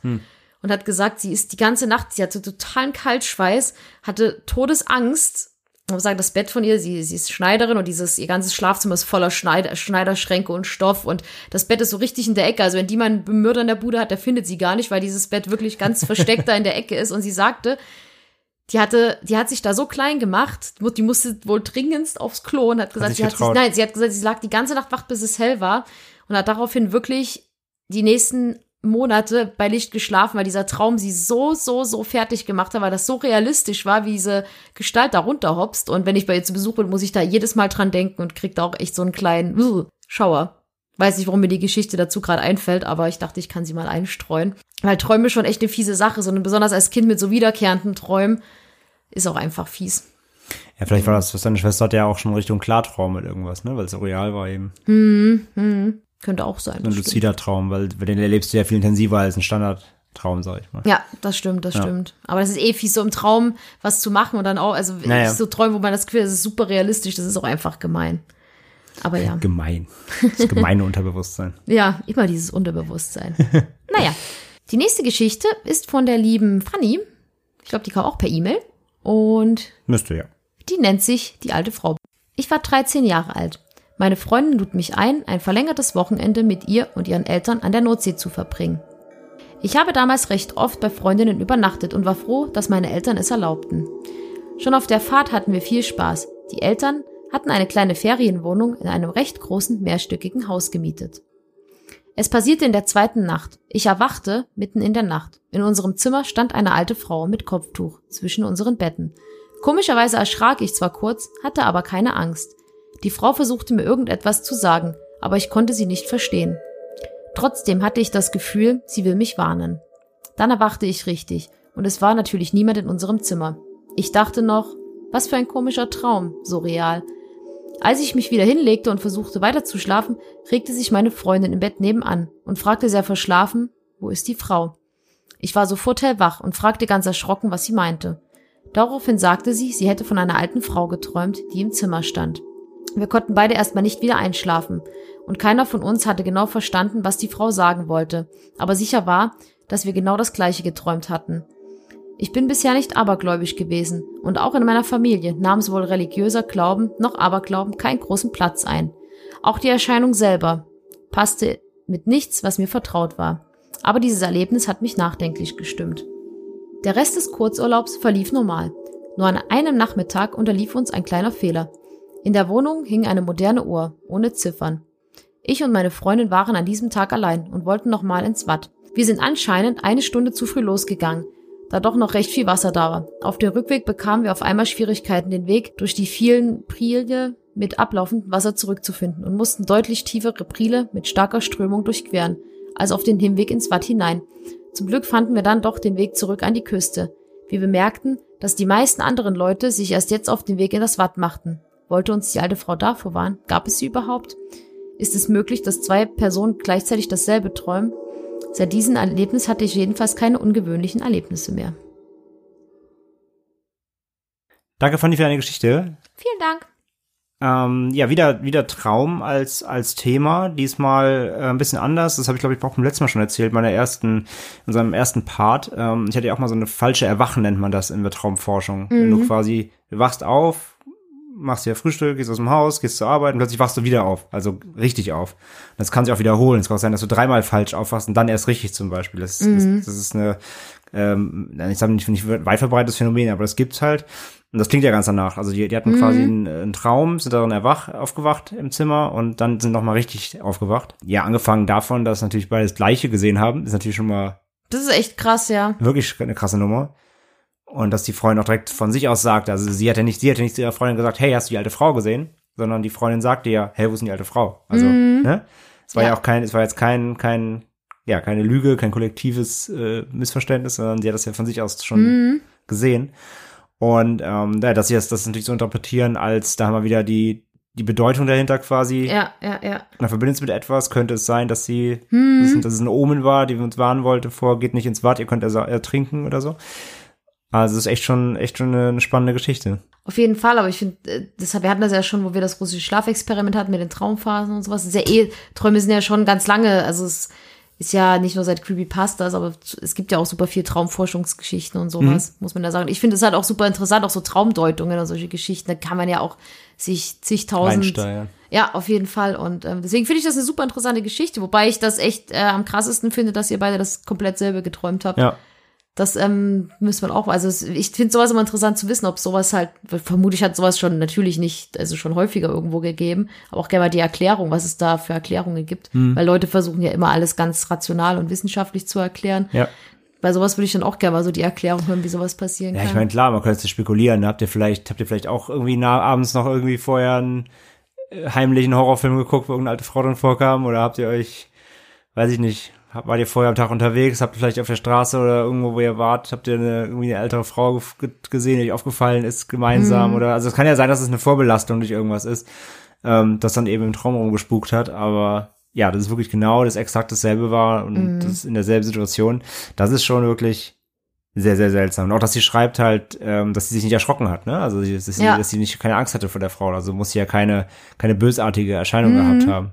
Auf jeden Fall würde ich sagen, vielen, vielen Dank für deine Geschichte. Unsere nächste Geschichte kommt von der lieben Lena. Und die ist ein bisschen länger und die haben wir auf den Namen Das Turmzimmer getauft. Ähm, da gibt es sogar ein Bild zu, hat sie uns Bild zu mitgeschickt äh, in der E-Mail, das schon mal als vorweg. Äh, das können wir ja gerne mal vielleicht, wenn sie es erlaubt, auf Social Media dann teilen oder so. Aber hört euch erstmal die Geschichte an. Und zwar, wie letztes Jahr auch, fuhren wir diesen Oktober mit meiner Mutter, einer Freundin von ihr, mein Freund und ich in ein, in ein beschauliches Örtchen in den Harz, um dort Urlaub zu machen und all den Stress hinter uns zu lassen. Nun bereits zum zweiten Mal bezogen wir schöne Zimmer in einem bezaubernden Schlosshotel aus dem Ende des 19. Jahrhunderts. Mein Freund und ich durften im Turmzimmer wohnen. Das Besondere daran ist, dass am Zimmer an einer Decke ein Teil des Turms zu betreten ist, quasi wie ein großer, runder Erker. Dort stehen zwei Sessel und ein kleiner Tisch. Direkt über diesem Teil sitzt die Turmspitze. Diese ist durch eine Holzvertäfelung von dem Zimmer getrennt. In der Mitte gibt es eine kleine Luke, ebenfalls aus Holz, die man aber nicht erreichen kann, weil die Decke sehr hoch ist. Ich schicke euch mal ein Foto zu dieser konfusen Beschreibung mit. Das Foto haben wir bekommen. Diesmal kam mein Freund erst zwei Tage später nach, sodass ich zwei Nächte allein im Zimmer schlief. Ich würde mich nicht als allzu großen Schisser bezeichnen, aber durchaus empfänglich für irrationale Ereignisse. In der Nacht wurde ich von einem sehr lauten Geräusch geweckt. Das war so markant, dass es außerhalb meiner Traumwelt seinen Ursprung haben musste. Ich war schlagartig wach, aber erst einmal wie gelähmt. Der Schreck ließ mich erstarren. Das Geräusch war aus dem Türmchen gekommen. Ich fühlte mich total beobachtet, wie man das manchmal als Kind hatte nach einem Albtraum. Irgendwann schaffte ich es, meine Nachttischlampe anzuschalten mich aufzusetzen. Mein Zimmer war leer. Da war natürlich niemand, dachte ich mir. Woher soll der auch kommen? Dann fiel mir leider die Luke zum Turmdach ein. Das laute Geräusch, das mich geweckt hatte, hatte sich original so angehört, als würde Holz über Holz gezogen. Meine einzige Erklärung in dem Moment war, dass jemand die Luke geöffnet haben musste. Von meinem Bett aus konnte ich den Turm allerdings nicht sehen. Also keine Ahnung, was da los war. Ich schlief in dieser Nacht erst wieder nach Stunden ein. Es ist aber nichts mehr passiert. Am nächsten Morgen erzählte ich am Frühstückstisch ziemlich aufgewühlt von dem Spuk in meinem Zimmer. Natürlich wurde ich belächelt. Meine Mutter bot mir an, bei ihr im Zimmer zu schlafen, aber ich wollte mir als erwachsene Frau natürlich nicht die Blöße geben. Nach dem Frühstück wurden wir vom Personal angesprochen. Wer von uns hat das Turmzimmer bewohnen würde? Sei nämlich etwas am Spitzturmdach kaputt und später müsste mal jemand ins Zimmer, um nachzusehen. Große Erleichterung bei mir. Es ist bestimmt nur in der Nacht eine Schindel oder so verrutscht und deswegen hat es so gepoltert. Inzwischen amüsierte sich übrigens auch schon der Schlossbesitzer über meine Story. Zurück im Zimmer trat ich nun supermutig ins Türmchen, um mich zu vergewissern, dass die Luke wie am Tag zuvor verschlossen war. War sie auch. Doch als ich den kleinen Tisch anschaute, der direkt darunter stand, blieb mir kurz das Herz stehen. Auf dem Tisch lagen Staub und kleine Holzspäne und Krümel. Ganz so, als wären sie aus der Luke gerieselt. Am Vorabend war noch alles picobello. Ich zog mich aufs Bett zurück und saß dort eine Weile mit meinem Handy. Der Fußboden besteht, soweit ich es beurteilen kann, aus Linoleum in heller Holzoptik. Das Licht spiegelt sich also darin und man erkennt jeden Kratzer. Zu meinem Bett hin, quasi zum Fußende von der Seite meines Freundes, führten Fußspuren. Man hat deutlich die Abdrücke gesehen. Das Gruselige daran war, sie führten nicht wieder vom Bett zurück. Sie endeten am Fußende. Ich habe extra nachgeschaut, es handelt sich nicht um das Profil meiner Schuhe und an diesem Tag war außer mir niemand im Zimmer gewesen. Die ganze Sache hat sich nie aufgeklärt. Mein Freund als rationaler Mensch konnte meine Spukgeschichte natürlich nicht ernst nehmen und es ist auch danach nichts mehr passiert. Es hat sich kein Schlossgespenst gezeigt, aber diese Krümel auf dem Tisch jagen mir bis heute einen Schau über den Rücken. Die Geschichte finde ich Tatsache wirklich sehr, sehr gruselig. Das ist unheimlich. Auf jeden Fall. Also so, ich finde das eh schon fies, wegen irgendwelchen Geräuschen aus dem Schlaf hochzuschrecken. Das ist einfach so unangenehm, wenn man dann, weil man ist ja dann erstmal so ganz betröppelt und weiß erstmal kurz paar Hatten Sekunden wir ja schon nicht. Ulis Geschichte, also ähm, Ja, genau, genau. Und ich musste aber bei diesen Fußspuren, die halt hin und nicht zurückführen, auch sofort an diese Wohnheim-Geschichten denken. hm, das hast du ja auch erzählt, ne, mit den Schritten und so. Dann, genau, da war es ja halt eher, dass man immer die Schritte, dass die immer nur von dem einen Flur in den anderen liefen, aber dass nie irgendjemand zurückkam. Da muss, das ist mir sofort eingefallen. Hier verstärkt es halt, wie gesagt, also ich, äh, da wir das Bild ja auch haben, äh, gerade ähm, die ja, Atmosphäre, sage ich mal, dieses Schlosses natürlich. Also da denkt man, da denke ich sofort an Shining und Co. Also da habe ich sofort irgendwelche äh, Sch- Spukschloss-Geschichten und Filme und, und Co. im Kopf. Ähm, das verstärkt natürlich auch so einen Eindruck. Das heißt, wenn du da natürlich irgendwo, was wahrscheinlich auch ein größeres Anwesen, sage ich mal, ist, das heißt, wenn da irgendwo was poltert in der Ferne, denkst du ja auch wahrscheinlich erstmal so, hä, was ist denn hier los? Und gerade wenn sie eben sagt, ne, dass da ist halt nie jemand, das ist verschlossen und ja, wer soll auch nachts da irgendwelche Luken krabbeln, wenn sie mit ihrer Familie da sind? Das ist schon wirklich unheimlich. Und dass da natürlich dann auch, wie sie sagt, halt Fußspuren zu sehen sind. Und äh, selbst, also ich meine, sie sagt ja halt, sie mussten da, es wurde, es wurde da gearbeitet dran, weil, weil, der, weil die äh, Spitze kaputt ist. Gut, wenn natürlich jetzt irgendwelche Handwerker mit dreckigen Schuhen rumgelaufen sind, eine Sache. Aber das ist natürlich auch die, die, ähm, die Fußspuren, wie sie sagt, nur in eine Richtung eben auch führen, ne? also zum Bett hin und dann nicht wieder weg. Das ist natürlich alles schon äußerst, äußerst merkwürdig. Also da wäre ich auch, glaube ich, also ich würde, also ich würde ausziehen. Ich würde mir die Blöße geben und würde, glaube ich, aus dem, aus dem Turmzimmer ausziehen. Ja, ich habe auch gedacht, ich hätte zu meiner Mama gesagt, ja, danke Mama. Du kannst Geh- geh gerne. du hoch. Ja, geh, geh du da schlafen. Meine Mama, die ist so abgebrüht, die hätte es auch getan. Ja, wenn da, wenn da, ein, wenn da ein Geist an der Luke kratzen würde, würde die einfach mal hochblöken, so die Ja. Klappe halten soll. ja, das stimmt. Naja, aber die Geschichte ist auf jeden Fall Aber- ziemlich, ziemlich spooky. Ja, auf jeden Fall. Und äh, trotzdem Respekt, dass ihr anscheinend immer noch in dieses Haus fahrt. Also. Aber wie gesagt, äh, das Bild ist auch sehr schön, also äh, ich kann es auch schon ein bisschen verstehen, wenn, wenn die Gruselereignisse nachlassen. Ich musste da gerade unsere kleine süße Airbnb in Amsterdam denken. Die wirkt auch wie so ein kleiner Museums. Äh, Die mit den Spinnen. Ja, da gab's nichts Gruseliges, außer unfassbar riesengroße, riesengroße, riesengroße, riesengroße Hauswinkelspinnen. Ja. Die Taranteln. so, sie waren zumindest, also ich will nicht lügen, aber diese Spinnen waren mindestens genauso groß wie ein Einfamilienhaus. Mindestens. Mindestens. ja. Ja. Gut, dass wir unseren Flammenwerfer dabei hatten. Ja. Nein, aber vielen, vielen Dank für deine gruselige Geschichte. Und dann komme ich zur nächsten Geschichte. Und zwar kommt die vom guten äh, Matthias oder Matze. Und getauft haben wir diese Geschichte der Nachtkrab. Als Kind wurde mir und meinem Cousins und Cousinen oft gesagt, pass auf und sei lieb, sonst holt dich der Nachtkrab. Ich habe ihn mir immer als eine Art große, leicht vermenschlichte Krähe oder Rabe vorgestellt. Das Gruselige daran war, für uns, dass es bei meiner Oma im Keller einen circa zwei Meter hohen Schrank gab und der Zwischenraum von Schrankdecke bis zur Kellerdecke war mit einem alten Vorhang abgehängt. Hinter diesem Vorhang würde der Nachtkrab wohnen, hieß es dann immer. Wenn man dann in den Keller geschickt wurde, um etwas zu holen, fiel nur wenig Licht vom Flur direkt auf den Schrank mit Vorhang. Ich muss dazu sagen, dass der Lichtschalter vom Kellerraum schwer zu finden war, da er nicht direkt neben der Tür war und an der Stelle Gartengeräte und Haken an der Seite aufgehängt waren und diese oft über dem Lichtschalter hingen. Es war dann als Kind immer eine kleine Mutprobe. Wer sich weit genug in den Keller traut, um entweder das Licht anzumachen oder schnell das Gewünschte aus dem Regal holt und gleich wieder rausflitzt. Dabei immer ein vorsichtiger Blick auf den schummrig beleuchteten Vorhang und wehe, er hat sich auch nur durch einen Luftzug leicht bewegt. Auch eine echt, echt interessante Geschichte, aber das passt so zu diesen typischen ähm, Sagen, die man, was ja auch jetzt die heftigere Version davon ist ja dieses Teke-Teke aus Japan, also diese, genau, was man ja Kindern oder Jugendlichen erzählt, damit sie halt keinen Unfug machen. Mhm. Oder was Alt André hatte hier mit denen, wie hieß der bei dir, der im Keller oder im Dachboden wohnte? Der Bubatsch. Der Bubatsch, genau. So diese Geschichten, das ist halt einfach so typisch, was man so sein, was man einfach erzählt, damit Kinder sich benehmen. Ja. Ist zwar ziemlich makaber, finde ich auch. ja. Durchaus, aber es wirkt ja. Ja, auf jeden Fall, auf jeden Fall, aber ist halt wirklich garstig. Ja, aber es passt ja genau da rein eben, ja. Also, aber ja, deswegen, also wenn, ich kann es ich kann's ganz persönlich am besten nachvollziehen, als, als Leidender unter dem Bubatsch. Ähm, wenn man sowas eben als Kind erzählt bekommt, auch mit, mit einer sehr großen Eindringlichkeit und einer Überzeugungskraft seitens der Erwachsenen, dann kann man sich da sehr gut reinsteigern, ja. Ich stelle mir das auch so vor, wie dann immer so Eltern und Großeltern da sind, so, hey, wollen wir, hier wollen wir Matze mal wieder ein bisschen Angst machen? Ja, komm, wir gehen ihn in den Keller schicken, so, Matze, hol mal Wasser aus dem Keller. So, Denk dran, sonst holt hier Nachtkrab. so stelle ich mir das vor, aber das ist wirklich, wirklich gemein, weil Das ist- besonders ist als Kind ist man für sowas, also als Kind hat man ja wirklich, wirklich Ist Angst vor sowas. ja. So das Typische ist ja der schwarze Mann, was ja immer erzählt wird, so, geh nicht so lange raus, sonst kommt der schwarze Mann und. Ja. holt dich, oder? Ja, wir haben ja bei der, bei unserer Japan-Folge, wo wir darüber geredet haben, haben wir ja quasi noch rumgerätselt. Wir dachten ja so, ach, das gibt's ja in Deutsch gar nicht, aber es gibt ja total viel. Also es gibt Mm, Ja. den, den Nachtkrab, also den, den Begriff habe ich auch schon gehört. Nee, das Äh, sagt mir gar nichts. Ne, also es gibt ja, es gibt den Struwwelpeter gibt's als bestes Beispiel, ne, Mhm. äh, nicht mit Schere, Licht und Co. spielen und so. Also es gibt ja ganz, ganz viel solche folklorige Figuren, die dafür da sind, ähm, ja, Kinder zu zügeln oder von irgendwas fernzuhalten oder sie Mhm. dazu zu bringen, irgendwas nicht zu tun, was man als Erwachsener nicht möchte. Aber ja, auch wenn es natürlich an sich eine sehr, sehr garstige Methode ist. Mhm. Durchaus, durchaus. Wir kommen zu unserer nächsten Geschichte und damit auch der vorletzten tatsächlich Ja. Die nicht minder gruselig ist. Und zwar ist die von Nishali, die hat uns das, ich meine, die kam per Twitter, wenn ich mich nicht ganz vertue. Und die haben wir genannt das Klosterinternat. Ich besuchte ein Klosterinternat, in dem es spukte. Jedenfalls dachten wir Mädchen uns viele Geschichten aus. Das war nicht schwer in diesem urigen Gebäude, das sich einen Abhang sechs Etagen lang nach unten schlängelte. Ich kam im Gegensatz zu den meisten anderen Schülerinnen bereits sonntagsabends dort an und war meistens das einzige Mädchen im Flur der Mittelstufe.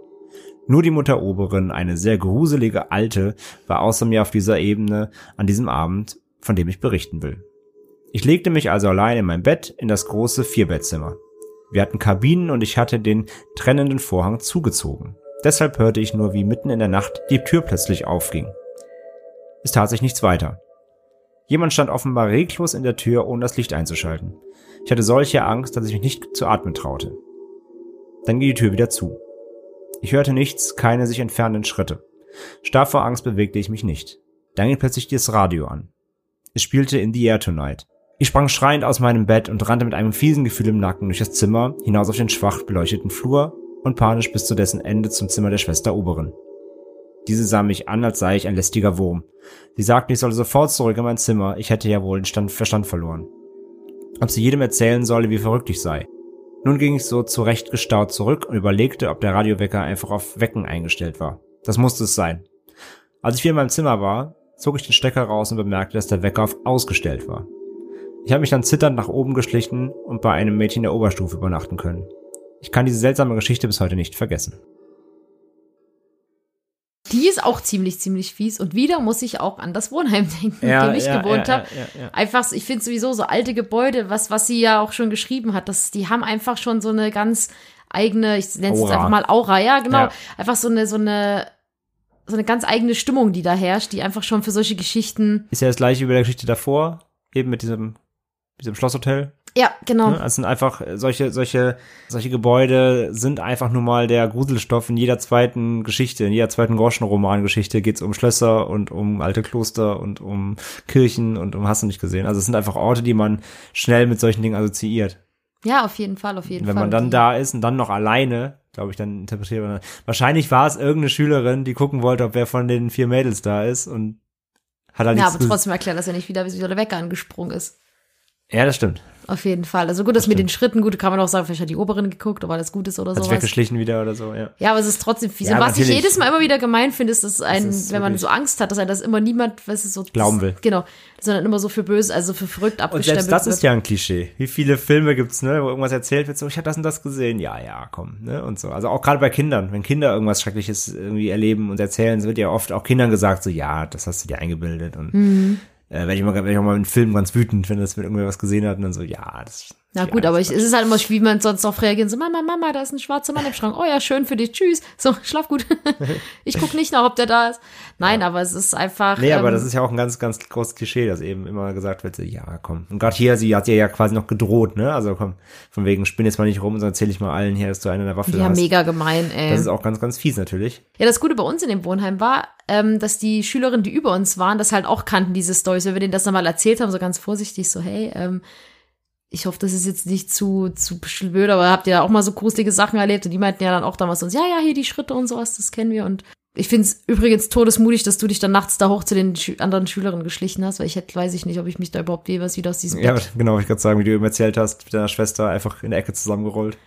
Ja, aber ich finde das auch, das, allein dieser Flair, das klingt schon so fies mit diesen abgetrennten Vorhängen und sowas. Das ist schon echt, echt hart, ey. Das ist halt wirklich so Das Horrorfilmstoff. Das ist übel, übel, übel. Also, Ja, wir wollen da nicht mit dir tauschen. Müssen Nee, wir, und ich wir- glaub dir, dass man sowas- Zugeben. ich, äh, ja, und ich glaube, glaub, dass man sowas einfach nicht vergisst. Geht Nee. mir bei meinen Wohnheimgeschichten genauso. so, sowas, sowas brennt sich einfach in den Kopf ein. Ja, und, das ähm, glaube ich. und manchmal, auch besonders halt bei diesen Sachen, die bei uns passiert sind, mit es klopft und plötzlich die Tür geht auf, obwohl niemand davor stand, man auch keine Schritte gehört hat, obwohl alles hellhörig war. Klar denkt man sich manchmal, ach Gott, ey, das war ja total bescheuert, das muss ja irgendwie, da gibt's bestimmt eine Erklärung, aber dann denkt man manchmal, na, bin mir nicht so sicher. Besonders damals mit, mit Brandon, mein hier Schrankgeist und Dein sowas. Kumpel. Äh, das ist einfach, ja, man, man lernt irgendwie damit zu leben, aber es ist halt, ja, man versucht dann immer wieder Erklärungen zu finden und wie Leute, viele Leute haben mir schon da Erklärungen geliefert, aber in den Augenblicken, die wir dann da erlebt hatten, wo es einfach gruselig war und so wird es, denke ich, auch jeden anderen gehen, der sowas mal erlebt hat. Das ist einfach, ja, man glaubt es halt einfach, eigentlich glaubt man nicht, dass man sich, dass das irgendwie super leicht zu erklären ist. Nichtsdestotrotz, Klosterinternat, Gruselstoff. Mhm. Also danke für deine Geschichte, Nishali. Ja, vielen Dank. Ja, kommen wir nun zur wirklich vorletzten Geschichte, denn ähm, Wir haben einen unterschlagen. Wir haben eine unterschlagen. Ja. Also jetzt kommt die wahre vorletzte Geschichte. Und zwar von äh, einer bereits bekannten Hörerin, die uns schon mal eine Geschichte hat zukommen lassen. Und zwar von der lieben Julia. Vielleicht erinnert ihr euch an die Geschichte mit dem äh, Sanatorium und dem gruseligen Mann, der ihnen das zeigen wollte. ja, in Zinnowitz. Genau. Und ihr ist noch was eingefallen und die Geschichte lese ich dann mal vor. Hallo ihr beiden. Mir ist noch eine Geschichte eingefallen, die nur so halb in euren Podcast passt, aber vielleicht trotzdem interessant oder unheimlich genug ist. Als ich, von, in, als ich meiner Mama erzählt habe, dass ich wohl in eurem Podcast erscheine, hat sie mich darauf gebracht, dass ich ja doch noch eine andere unheimliche Geschichte zu erzählen habe, die wir beide erlebt haben. Das führt mich jetzt zu einem sehr traurigen Kapitel in meinem Leben. Vor ungefähr einem halben Jahr ist mein Papa gestorben. Er ist auf seiner üblichen Laufrunde im Park einfach umgefallen. Er war ohne jegliche Papiere unterwegs, weswegen uns auch erstmal keiner Bescheid geben konnte. Später an diesem Abend hat mich meine Mutti aufgeregt angerufen, weil mein Papa verschwunden war. Sie wusste, dass er laufen gehen wollte und schon längst zurück sein hätte müssen. Eigentlich wollte er nur zwei Runden laufen gehen. Knapp zehn Kilometer, also maximal eine Stunde. Außerdem wurde es langsam dunkel. Und er war noch verabredet und hätte dafür schon längst zu Hause losfahren müssen. Ich bin dann sofort zu meinen Eltern gefahren und wir haben beschlossen, seine normale Laufrunde mit dem Rad und Taschenlampe abzufahren, falls er gestürzt ist. Zu dem Park gehört auch ein Schloss und einige Anlagen. Auf den Parkwegen darf man nicht mit dem Auto fahren. Deswegen gibt es gerade in der Nähe vom Schloss solche elektronisch gesteuerten Poller, die nur vom Schlosspersonal heruntergefahren werden können. An solchen Pollern fuhren wir während unserer ersten Suchrunde vorbei. Plötzlich fuhren die Poller schnell nach unten und wieder hoch, kurz nachdem wir vorbei sind. Wir haben uns beide extrem erschrocken. Es war ja auch schon ziemlich dunkel und wir wussten erst nicht, was sich da plötzlich bewegt hat. Es war nirgendwo ein Auto zu sehen oder überhaupt irgendwer. Wir haben uns noch darüber gewundert, dass die Poller sich von alleine bewegt haben, aber wir hatten zu dem Zeitpunkt ja wirklich andere Sorgen. Sehr viel später an diesem Abend wurden wir informiert, dass mein Papa im Park verstorben ist. Wir wollten unbedingt wissen, wo genau das war. Nachdem wir mit der Polizei geredet hatten und auch die GPS-Daten aus der Laufuhr auswerten konnten, wussten wir ungefähr eine Woche später auch ziemlich exakt, wo er gestürzt ist. Es war die Stelle, an der wir uns auf unserer Suche mit den Rädern befanden, als die Poller plötzlich herunterfuhren. Vielleicht war es ein technischer Defekt oder schlichtweg nur ein Zufall. Aber ich bin schon tausendmal dort vorbei und nie haben sich diese Teile von alleine bewegt. Und es gibt einige von diesen Dingern im Park. Also warum bewegen sie sich ausgerechnet an dieser Stelle? Und wenn es ein technischer Defekt war, wieso haben sich die Poller nur bewegt, als wir das erste Mal vorbei sind? Vielleicht gibt es dafür eine völlig rationale, logische Erklärung. Aber ich glaube daran, dass mein Papa uns eine Nachricht schicken wollte. Und das ist zumindest ein kleines tröstendes Happy End für meine ziemlich traurige Geschichte. Ja, Julia, auch an dieser Stelle von uns ein ganz aufrichtiges Beileid auf jeden Fall zu dem Verlust von deinem Papa. Ich muss auch zugeben, dass ich bei der, äh, beim Vorlesen gerade echt ein bisschen schlucken musste, zwischendurch ein paar Pausen machen musste. Auf jeden Fall eine ziemlich heftige Geschichte und ein paar Geschichten vorher haben wir ja dasselbe gehört. So wie eine Nachricht von einem Verstorbenen, der sich nochmal verabschieden wollte. Und ähm, es ist doch, auch wenn das gruselig ist, immer schön zu hören, dass es für einen ja dann doch eine, Dass man irgendwas Positives aus mitgenommen hat. ja, genau. Ja. Ja, klar, das ist echt, ist echt schon eine seltsame Story. Und manchmal, finde ich, muss man auch nicht versuchen, irgendwas rational zu erklären. nee, wenn man manchmal sich muss dann man so es auch solche eine, nehmen, dann, wenn es auch, ja, wenn es für einen so irgendwie auch so eine Bedeutung dann hat. ist es vielleicht ganz gut, da einfach gar keine Erklärung zu finden. Ja, Und ich glaube, mehr müssen wir dazu gar nicht sagen. nee, aber wie hat auch hier vielen Dank für deine Offenheit. Ja, Dankeschön. Und jetzt kommen wir wirklich, wirklich, wirklich zur letzten Geschichte. Mhm. Und die ist auch noch mal sehr, sehr creepy. Und äh, da können wir vielleicht auch ein bisschen mehr zu reden. Müssen wir mal gucken, was wir da uns äh, zu, zu für, also was wir uns dafür Gedanken gemacht haben. So ist es schon sehr, sehr spooky. Und vielleicht kennt es sogar der ein oder andere ähm, Zuhörer jetzt schon, hat davon schon mal gehört. Denn es ist ein Phänomen, was es wohl öfter gibt oder was öfter vorkommt bei vielen Menschen. Und zwar, äh, die Geschichte ist von der lieben Claudia und die schreibt. Da ihr eine Rubrik unheimlich persönlich habt, möchte ich etwas Creepiges mit euch teilen, was wir, was mir selbst widerfahren ist. Zu der Zeit war ich circa sieben Jahre alt. Über die Jahre hinweg habe ich erfahren, dass andere Personen auch etwas Ähnliches erlebt haben.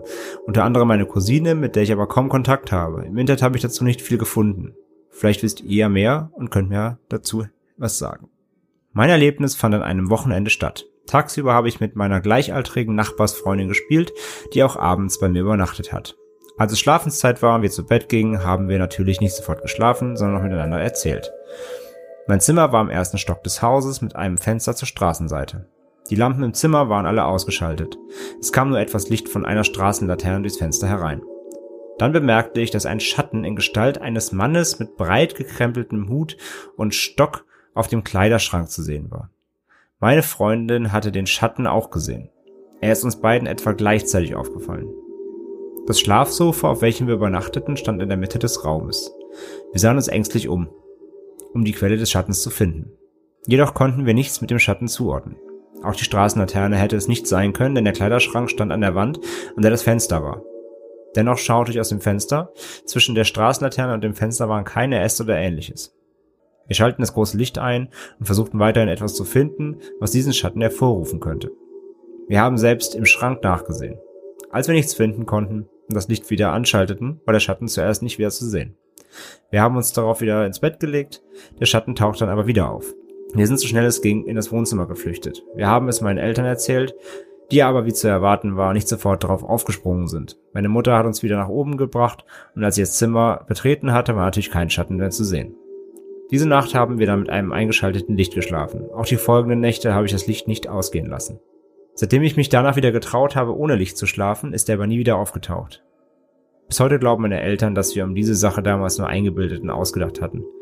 Meine Nachbarsfreundin und ich haben uns vor ein paar Jahren nochmal ausführlich darüber unterhalten und sind überzeugt, dass er definitiv da war und wir uns den Schattenmann nicht eingebildet hatten. Die Schattengestalt sah ungefähr so aus.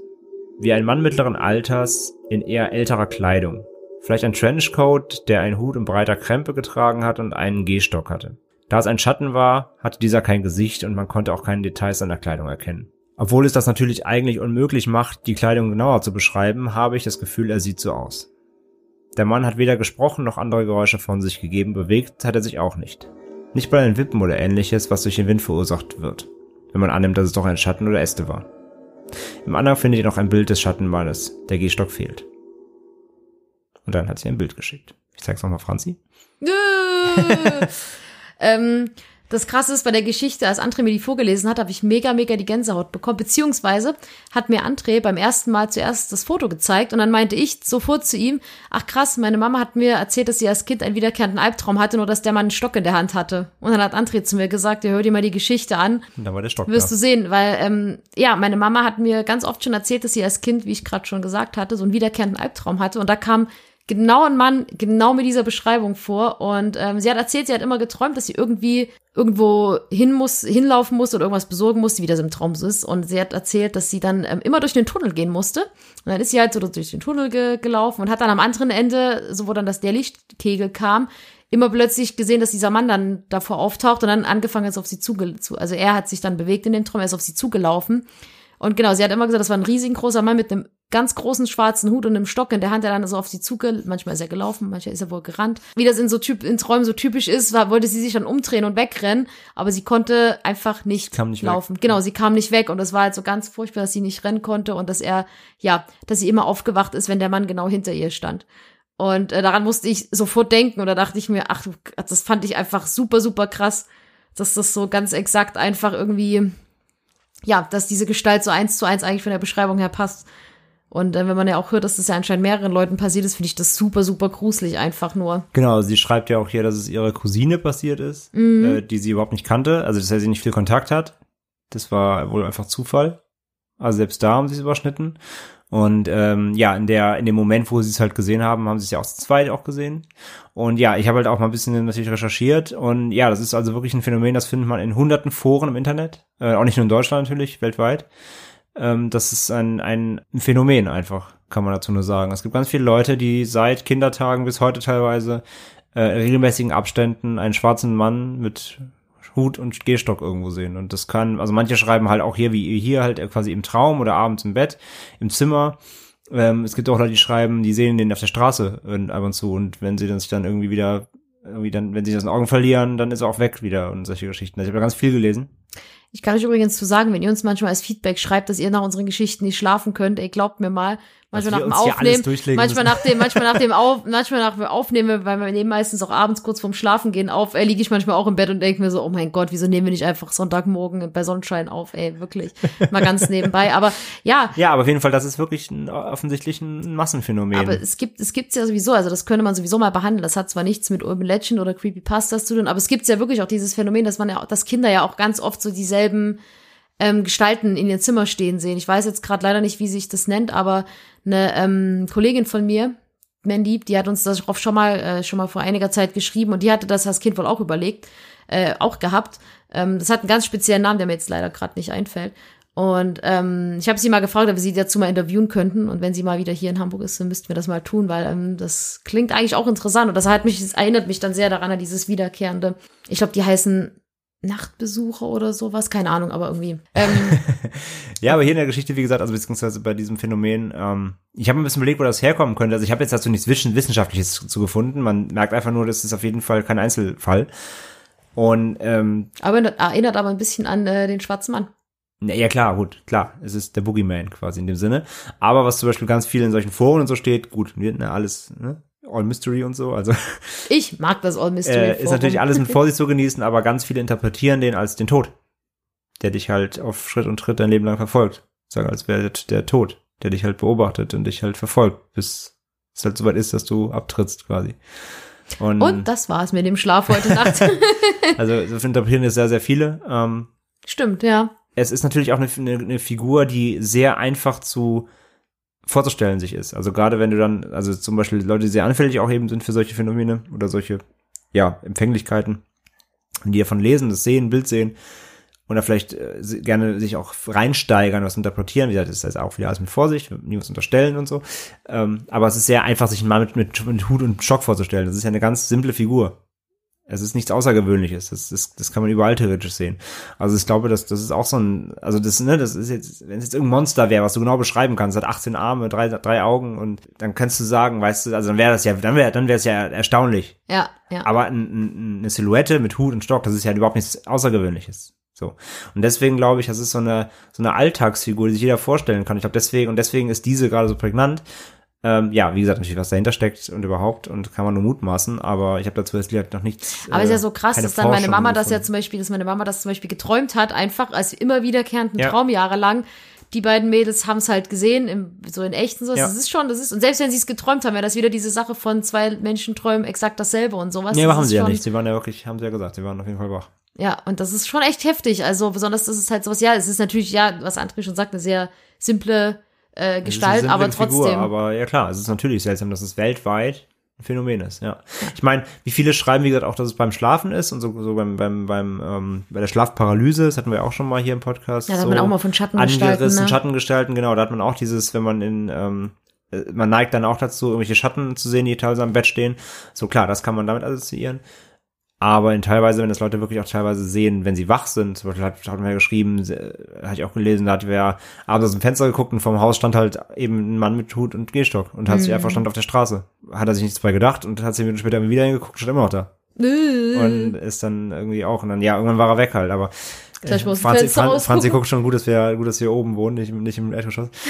nee, aber solche, also es ist, ja, ne, wenn es nicht, wenn's nicht mehr im Traum passiert, sondern im, im Realen und ja, es ist schon ein seltsames Phänomen auf jeden Fall. Ja, Ich habe dazu, ich habe dazu nichts Wissenschaftliches, nicht nichts Offizielles gefunden, aber wenn man dazu googeln möchte, findet man eine ganze, ganze Menge. Also es ist sicherlich kein, also es ist schon sehr, sehr ein außergewöhnliches, außergewöhnliches Phänomen. Was, auf jeden Fall, auf jeden Was die Fall. beiden hier äh, erlebt haben. Also ja, Claudia, danke auch für deine Geschichte. Ja, vielen, vielen Und Dank. äh, wir hoffen, dass der schwarze Mann dir nicht mehr begegnet. Ja, das waren alle Geschichten für ja, heute. auf jeden Fall. Und ja, wir können erstmal wieder noch, nochmals äh, Danke sagen bei allen, Ja, die vielen, vielen uns was eingeschickt haben, für, genau, für eure Offenheit, teilweise auch sehr, sehr äh, persönlichen und vor allem privaten Geschichten. Ähm, das ist, äh, ja, wie gesagt, äh, das respektieren wir absolut und wie eingangs gesagt, wir hoffen, wir sind auch niemandem auf den Schlips hört getreten. Wir waren ja sehr wertungsfrei, wie versprochen. Äh, Das liegt uns auch nicht, ja, ist nicht, nicht unserem Ermessen, euch da irgendwie zu werten. Wir können ja nur ein bisschen drüber, drüber spekulieren und diskutieren, wie wir das einschätzen würden. Aber im Endeffekt können wir einfach nur sagen, das, was ihr uns schreibt, müssen wir euch jetzt erstmal so glauben. Das wollen wir euch auch so glauben. Und wir hoffen natürlich auch, dass ihr alle diese Geschichten ja irgendwie verarbeitet habt und um, so gruselig sie auch sein mögen und da auch in Zukunft äh, verschont bleibt mit solchen skurrilen Ereignissen. Ähm, ja, aber danke auf jeden Fall für eure, für eure tollen, tollen Geschichten. Und ja, wie eingangs erwähnt, diese Reihe muss kein Ende haben, wenn ihr noch Geschichten für uns habt. Das heißt, wenn ihr möchtet, äh, schickt uns gerne fleißig weiterhin eure Stories. Ja, Wie gesagt, wir, wir untermauern nochmal, sie sollen bitte, bitte wahr sein. Ähm, also äh, kopiert bitte nicht irgendwelche Creepypastas oder so zusammen oder denkt euch was aus, das wäre schade. Ähm, wir wollen wirklich Sachen sammeln hier, Geschichten, die wirklich passiert sind. Also skurril sie auch klingen mögen. Und wenn ihr das habt, dann könnt ihr uns das schicken. Ja. Äh, entweder per E-Mail an post.endemitschrecken.de zusammengeschrieben oder gerne per Facebook, ähm, Twitter oder Instagram, per, per Messenger sind wir auch überall erreichbar. Wenn ihr möchtet, könnt ihr natürlich äh, nicht nur schreiben, dann könnt ihr es auch wie Uli machen. Äh, auch wenn ihr nicht so äh, tolle Erzählerstimmen habt wie, wie er, ist gar kein Problem. Denn erzählen ist oft einfacher, als es runterzuschreiben, wenn man einfach frei aus der Leber heraus was vortragen kann. Dann könnt ihr uns natürlich auch Sprachnachrichten, also per WhatsApp äh, aufnehmen und per E-Mail schicken oder ihr habt ein Mikro-Setup wie wir, ihr habt irgendwelche Mikros zu Hause, Headset, dann nehmt es gerne auf und schickt uns das MP3 oder Wave oder wie auch immer zu und dann spielen wir die hier auch gerne natürlich ein. Das ist manchmal auch, also wie gesagt, gerade für, glaube ich, für längere Geschichten äh, einfacher oft, wenn man, wenn man Dinge einfach aus dem Hinterkopf heraus erzählen möchte, ähm, fällt es einem oft einfacher, also es also Lieder zu schreiben. Nicht jeder ist ja auch der geborene Geschichtenschreiber. Von daher, die nehmen wir sowieso richtig gerne. Ich meine, da wir sind ein Audioformat, deswegen Ja. gesprochenes Wort. Da müsst ihr nicht immer nur unsere Stimmen hören. Genau, da müssen wir euch nicht hier ellenlangen Seiten äh, vorlesen. Was wir natürlich gern machen. Was wir trotzdem gerne machen, selbstverständlich. Selbstverständlich. Aber ich denke, ich glaube, äh, wenn, wenn, wenn, wenn die Worte von der Person selbst kommen, hat es auch nochmal eine andere Wirkungskraft. Ich glaube, dann kann man, gerade wenn es wirklich Geschichten sind, die, die wirklich ähm, auch sehr persönlich oder so sind, hat man, glaube ich, nochmal einen anderen Bezug zu der Person, die sie auch erzählt. Und dann kann man auch, glaube ich, Dinge anders betonen, die einem wichtig sind. Ja. Deswegen glaube ich, finde ich Audio ist in diesem Fall ähm, sehr dankbar. Aber das, ihr müsst natürlich nicht. Ähm, und wie eingangs gesagt, ihr müsst, ihr müsst euch nicht outen äh, mit eurem Namen. Wenn ihr nicht wollt, dass wir euren Namen irgendwie nennen, wenn euch das irgendwie unangenehm ist, dann verstehen wir das. Dann gebt euch, wie gesagt, einfach ein Pseudonym, schickt uns als äh, unter, unter dem Usernamen oder so und dann, oder sagt oder schreibt einfach in die Mail, dass wir euren Namen nicht nennen sollen. Und dann machen wir das natürlich auch und respektieren das. Genau. So. Und damit sind wir am Ende für heute. Genau. Noch ein kleiner kurzer Einwurf, äh, falls ihr schon unsere letzte Folge mit dem Post-Content äh, gehört habt. Es gibt neue Episoden bei dem Guten, also neue ähm, Folgen, sage ich mal, auf dem Kanal. Guckt gerne mal rein. Ähm, ich glaube, die Hauptlinie hat jetzt schon den Abschluss gefunden. Es klingt zumindest so. Also Es gab jetzt zwei neue Videos seit unserem letzten Cast. Und äh, ja, es wird immer noch, noch mal abstruser. Und jetzt hat er sein erstes richtiges Tutorial quasi online, wie man eine Leiche versteckt. Genau. Also schaut da auch gerne mal rein. Ja, verfolgt kurzer- gerne weiter. Wie gesagt, wir äh, werden das nochmal aufgreifen, wenn es zum Abschluss sicher kommt. Ja, und zum äh, Post-Content äh, hat uns auch noch ein Feedback erreicht, und zwar von der äh, guten Nadine. Und die sagt einmal, dass Franzi gar nicht so oft tatsächlich sagt, wie sie tatsächlich immer sagt. Und zum Danke. anderen, und zum anderen sagt sie noch, äh, uns ist leider eine kleine Fehlinformation im letzten Podcast äh, unterlaufen. Ähm, da, wie gesagt, wo es um den Post-Content, diesen YouTube-Kanal ging, da haben wir darüber spekuliert, dass die Person, die diesen Kanal betreibt oder diese, diese Kunstfigur, die, der Protagonist dieser, dieser, dieser Handlung da in, dem, in den Videos, ähm, dass der eventuell schizophren sein könnte. Und da hat sie nur noch eingeworfen, es gibt, ähm, wir haben das ein bisschen über einen Kamm geschert, so Schizophrenie als Oberbegriff, da maut's die Katze. Und die liebe Nadine sagt, dass es mittlerweile in der Medizin so ist, dass es Unterschiede gibt zwischen Schizophrenie und multiple Persönlichkeitsstörungen. Das wollte ich so nur einmal anmerken, dass wir das äh, ein bisschen, also wir haben das quasi nicht, nicht aufgetrennt, wir haben das über einen Kamm geschert, das wollten wir natürlich nicht. Deswegen danke für die Info, äh, Genau. haben wir somit richtig gestellt. Das ist natürlich so vollkommen richtig, das wollten wir natürlich nicht äh, falsch rüberbringen. Ähm, danke einmal dafür, Nadine. Und wenn wir schon bei Feedback sind, dann haben wir noch ein kleines Feedback von der lieben äh, Laura. Und äh, sie ist großer Podcast-Fan. Das finden wir toll. Danke für auch für dein Lob in der Mail. Und sie hat ganz frisch äh, unsere Episode 2 gehört gehabt. Das war die Folge mit der Leiche unter der Matratze im Hotel. Ähm, äh, Ersthörer kennen es noch oder erinnern sich noch. Und ihr ist dabei eine Geschichte eingefallen. Und ich lese einfach mal ihre E-Mail vor, die sie dazu geschickt hat. Ich habe heute eure Episode 2 über die Leiche der Matratze gehört und es hat mich an die Story meines Patenonkels erinnert. Ihr habt bestimmt schon vom Fall Eliza Lamb gehört. Es war eine reale Story, aber trotzdem mega spooky und mysteriös. Mein Onkel war kurze Zeit nach ihrem Verschwinden zu Besuch in L.A. und zufällig im selben Hotel. Früher Cecil Hotel, inzwischen Stay on Main und eine Story für sich. Darüber ranken sich auch viele gruselige Stories. Nun ja, das Hotel ist nicht das Beste und deswegen hatte er und seine Freundin sich auch erst nicht gewundert, als das Wasser verfärbt war und seltsam süßlich schmeckte, bis die Leiche von Eliza Lamb im Wassertank gefunden wurde. Ugh. Klingt unglaublich, ist aber tatsächlich so passiert. Eigentlich wollte ich jetzt nochmal loswerden. Macht weiter so, liebe Grüße. Ekelhaft. Ekelhaft. äh, ja, Eliza Lamb äh, ist eine Kriminalgeschichte, wie sie schreibt, aus L.A. Die ist ziemlich, ziemlich, also ist ganz richtig berühmt, krass. haben auch unsere Kollegen von Hoaxilla schon behandelt und Ja. so. Also da, da, Gibt's kann, auch YouTube-Videos. Genau, kann man mal äh, zu googeln, wen es interessiert. Eliza Lamb. Und Es wurde uns schon sehr oft als Thema vorgeschlagen, aber da es keine urbane Legende oder eine Creepypasta ist, zählt das leider nicht in unser Gebiet mit Es rein. ist eher True Crime Story mit mysteriösem Todesfall. Ähm, deswegen, aber es ist tatsächlich nicht unser unser Topic. Deswegen ähm, braucht uns bitte nicht mehr vorschlagen. Passt echt nicht in unser Themengebiet. aber danke wir, natürlich, dass ihr das trotzdem tut Genau, uns aber das Thema aber, zutraut. aber, Aber, aber, ähm, gibt's wirklich auch schon Tausende äh, Aufarbeitungen von. Da kämen wir nur late to the party quasi. Genau. Und es geht mir im Endeffekt darum, da war in einem Hotel, im, in, im, im Wassertank des Hotels auf dem Dach quasi früher, wo das Wasser eben eingespiesen wurde in die verschiedenen Zimmer und alles eben in die Leitung, äh, war eine Leiche drin und die hat das Wasser eben mit ihrem Leichen, äh, der Leichenfäulnis ver, verseucht. Nein, und man muss sagen, vorher ähm, ist dann später wurden Überwachungskameras in den ähm, Fahrstuhl entdeckt, also wurden dann abgespielt und dann sieht man, dass, sie, dass sich die gute Eliza Lamb, wie sie ist, seltsam verhält, weil sie drückt irgendwie, ich glaube, jeden Aufzugknopf einmal und immer wenn der Aufzug aufgeht, guckt sie raus und springt er wieder zurück, als würde sie verfolgt werden und äh, ist dann ganz ängstlich oder ich glaube, dann schwankt sie irgendwann so aus dem Flur raus, rennt wieder zurück und so Geschichten und das ja, also auf jeden Fall die, Myster die, Um- Umstände sind super mysteriös des Todes so. Genau. Und deswegen ist es halt so eine bekannte Geschichte und aber wie gesagt, der Kern ist halt, die Leiche wurde später im Wassertank umgefunden und ähm, ja, die Gäste haben sich halt über über das ekelhafte Wasser beschwert und das lag halt daran, dass, dass sie quasi das Leichenwasser getrunken haben und das, äh, wie es- das schreibt sie quasi hier, das ist das Feedback, dass es äh, quasi ihrem Onkel war zu der Zeit da, als das passiert ist tatsächlich. Ich bleib bei ekelhaft. ja auch. Ja, auf jeden Fall aber da danke für dein Feedback. Ja, und dann würde ich sagen, sind wir doch fertig für heute. Jetzt sind wir fertig. Jetzt und sind wir fertig. Wir freuen uns weiterhin auf eure Einsendungen. Ähm, wie gesagt, post.de. Und dann hören wir uns bei der nächsten Folge wieder, Auf jeden Fall. wenn es heißt, lieber ein Ende mit Schrecken als Schrecken ohne Ende. Macht's gut. Tschüss. Tschüss. Ende mit Schrecken hört ihr per iTunes, Spotify, Google Podcasts oder direkt auf endemitschrecken.de. Folgt uns auf Facebook, Twitter und Instagram für News und Updates. Fragen und Anregungen schickt ihr per Mail an post.endemitschrecken.de.